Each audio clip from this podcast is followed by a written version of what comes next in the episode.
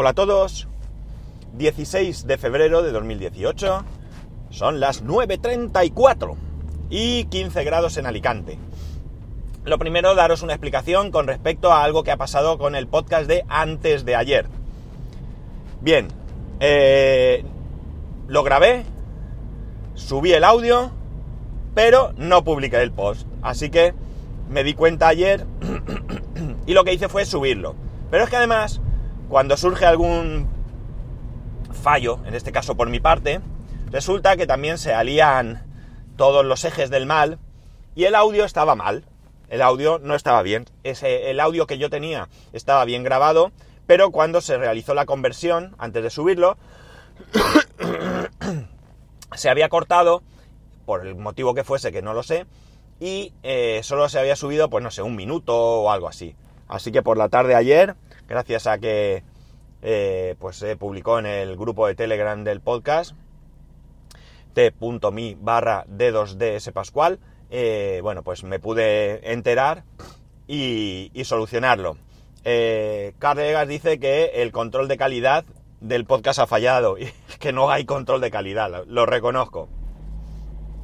Yo subo el podcast y la verdad es que como generalmente eh, no suele fallar, alguna vez ha pasado a lo largo de, de los capítulos y de los años, algún error se ha cometido, pero no, no es lo habitual, pues no tengo la costumbre de comprobarlo. Una vez Tolo me dijo que él tenía costumbre de, como poco, cuando subía un podcast, pues intentar escuchar un poco a ver si iba bien y demás. Yo no tengo esa costumbre porque, bueno, ya sabéis que yo eh, grabo en el coche y, bueno, pues el único que tengo cierto normalmente es que generalmente, salvo contadas excepciones también, tengo la posibilidad de grabar como ahora, es decir, cuando voy mm, camino a algún sitio y que normalmente como poco pues tengo unos 20 minutos o así, 25 o lo que sea, donde puedo perfectamente eh, grabar.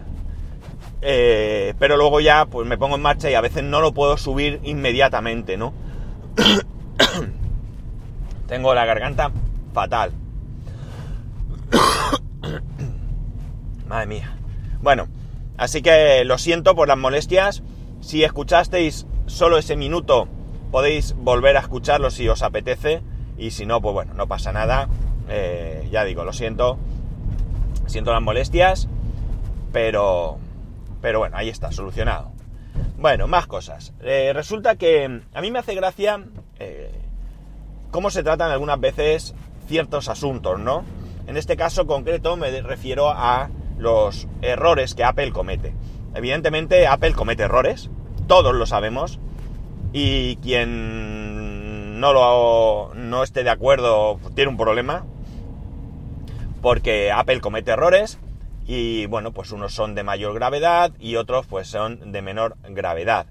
Pero la cuestión es de qué manera se tratan esas, esas noticias, ¿no? No vengo ya a hablar del error en sí, que también, sino de cómo se tratan, ¿no?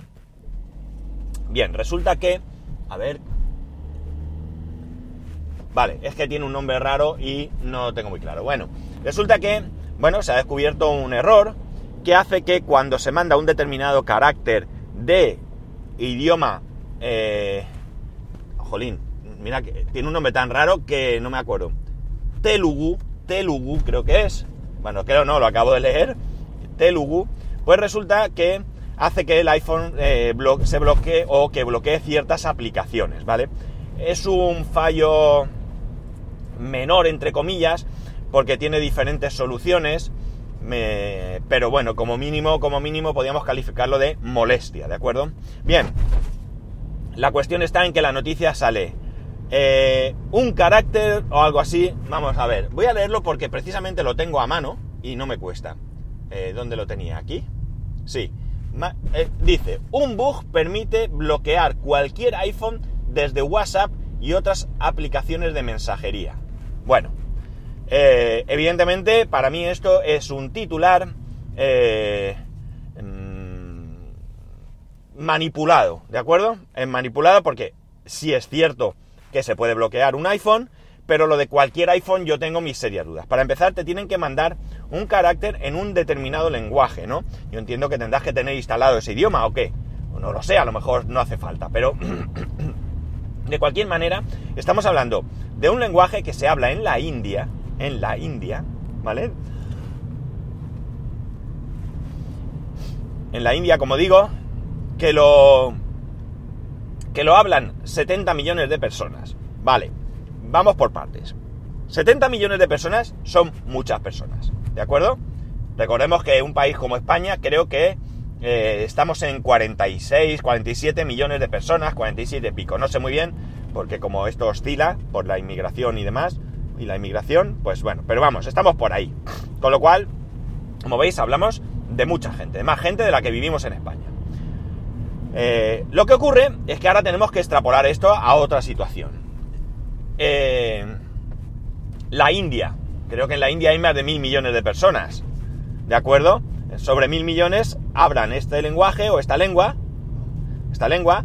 70 eh, millones. Es decir, un porcentaje pequeño. Y además, me da a mí la impresión que entre esos 70 millones, eh, bueno, pues a ver cuántos iPhone hay, ¿no? La India no es un país precisamente bollante económicamente. Es un país que va desarrollándose con esfuerzo donde por cierto hay muy buenos profesionales informáticos, eh, pero mm, no creo que el nivel económico sea como para que esos 70 millones de personas tengan un iPhone, ¿de acuerdo? Entonces, eh, es un fallo, no hay ninguna duda, se tiene que solucionar, de hecho creo que en la versión próxima de iOS, la 11.3, ya no se produce ese fallo, pero la manera de tratar la noticia que he visto en varios medios es como poco cuestionable. Es como poco cuestionable. Que puedas entrar con root sin contraseña, eso sí es un error grave. Eso sí que hay que darle un tratamiento especial. Pero que por un carácter determinado, un carácter determinado de una lengua que habla una minoría, hay que informar, hay que avisar, hay que publicar las soluciones para que estas personas que se encuentren con ese error puedan solventar el problema del bloqueo de su iPhone, pero tratarlo como si fuera un drama mundial me parece como poco exagerado, ¿vale? No apliquemos esto a Apple, vamos allá, vamos más allá, es decir, esta noticia se puede también trasladar a cualquier otra marca que cometa algún tipo de error. Yo creo que nos gusta mucho el amarillismo, el periodismo amarillo, ¿vale? Donde, bueno, pues vamos exagerando para quizás eh, tratar de captar más gente y más gente que lea con fruición nuestros artículos. Pero a mí me parece como poco, como poco, eh, moralmente cuestionable, ¿no? Moralmente cuestionable. Insisto, yo no me quejo que se dé la noticia, ni mucho menos, creo que además debe de darse.